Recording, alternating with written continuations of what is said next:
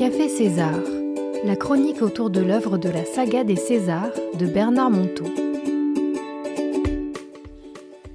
Bonjour à tous et bienvenue au Café César.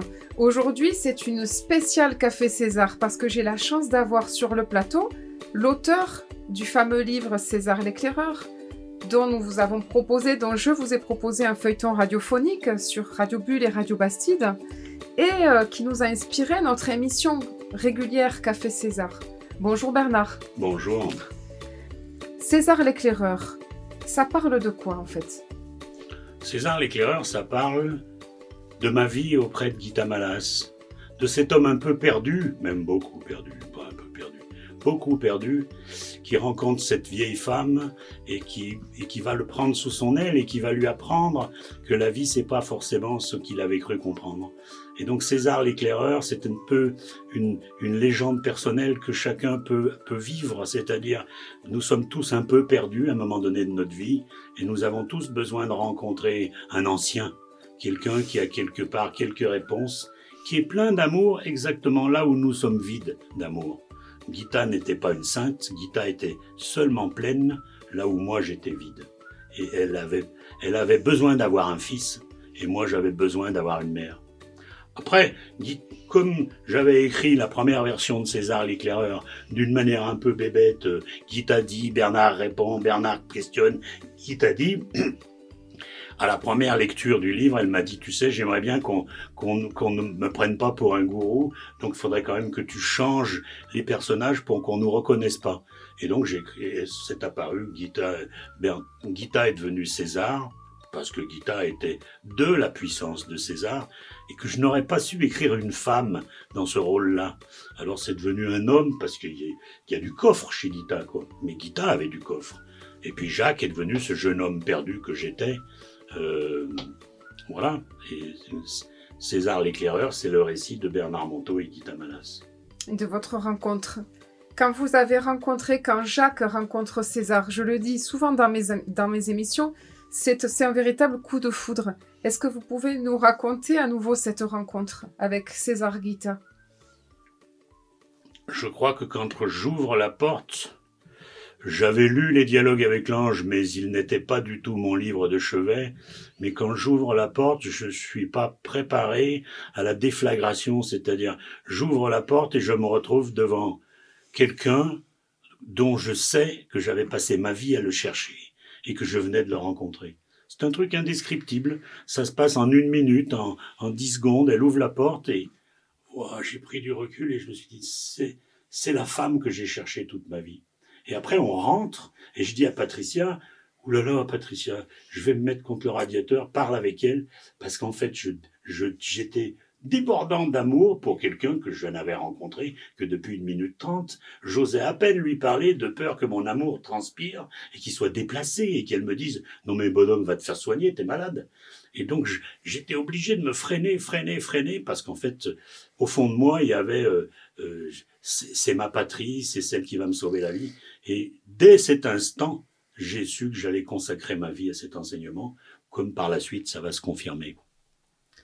Alors j'ai aussi euh, sur le plateau l'épouse de Bernard, Patricia Monteau, qui, euh, qui euh, peut-être voudrait nous raconter l'anecdote de, des circonstances dans lesquelles Bernard a décidé quelque part, puisque est-ce que c'est lui qui a vraiment décidé d'écrire ce livre? Narbonne. Alors moi je suis Corinne dans le livre de César l'éclaireur, la petite Corinne. Et il se trouve que Bernard avait jusqu'à présent, comme il le dit, euh, conduite Gita dans plein de conférences. Il lui avait organisé euh, plein de plateaux pour qu'elle puisse parler de, son expérience et dialogue avec l'ange. Mais finalement, il n'avait jamais parlé de lui. Et un jour, je me retrouve avec Gita, un jour, un week-end où Bernard a animé un, un week-end, et elle me fait raconter tout son parcours, l'association qu'il avait créée et tout ce voilà tout ce qu'il contenait. Il a créé une psychanalyse corporelle que Gita, enfin, il, n'avait jamais étalé tout ce qu'il avait fait. Et là, elle, elle se dit mais il peut pas garder ça pour lui, il faut qu'il l'écrive. Et commence ainsi une sorte de guet-apens parce qu'elle sentait bien que Bernard n'accepterait pas de, de comme ça facilement d'écrire et elle s'est dit je vais lui demander qu'il écrive un livre avec moi et que nous parlions de tout ce que nous avons vécu ensemble et je lui ferai parler. J'en profiterai pour lui faire parler de tout ce qu'il vit par ailleurs, quoi, hein. tout ce qu'il a. Et voilà, on, se retrouve au restaurant à Narbonne. Et là, nous étions comme deux gamines, ravies du tour que nous allions jouer à Bernard.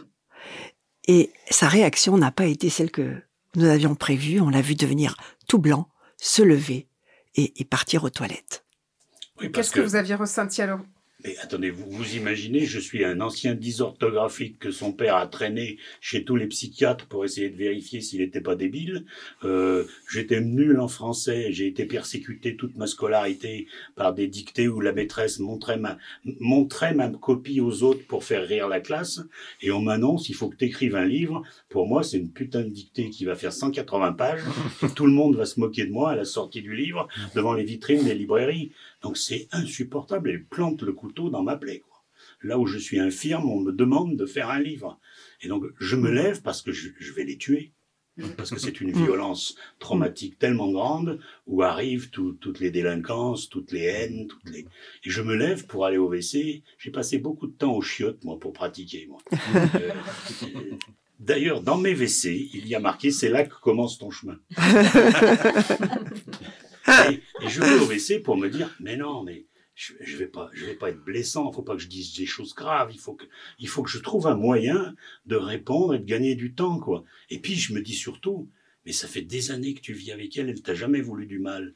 Peut-être que tu comprends pas ce qu'elle te demande, mais elle te veut pas du mal, tu ne, tu ne le comprends pas.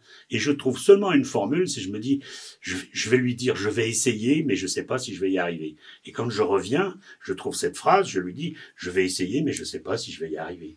Mais c'est pour moi un effort surhumain. Et 17 livres plus tard, puisque j'en ai quand même écrit 17, c'est toujours aussi difficile. Ça veut dire, faut pas s'imaginer que la vie va nous faire disparaître nos, nos infirmités de l'enfance. Je vis mieux avec mes infirmités aujourd'hui qu'il y a 30 ans, mais j'ai les mêmes infirmités. Alors, est-ce seulement Guy Malas qui est représenté par César au final? Alors, ben, vous avez raison, il y a quelques passages qui sont des passages empruntés au maître japonais que j'ai eu précédemment à Gitamalas, qui s'appelait Sensei Kobayashi, qui était le maître d'un de mes amis d'enfance, André Cognard, qui est fondateur, qui est un maître d'aïkido. Euh, et donc vous avez raison, quelques expériences sont, dues à cet enseignement-là. Mais principalement 80%, 90% sont, sont de, de guitare. Eh bien, on vous remercie Bernard pour euh, pour nous avoir euh, partagé un petit peu, euh, nous avoir éclairé un peu plus sur ce livre qui justement s'appelle César l'éclaireur. Et nous allons vous retrouver pour quelques questions de nos auditeurs et de tous ceux qui ont participé à cette émission.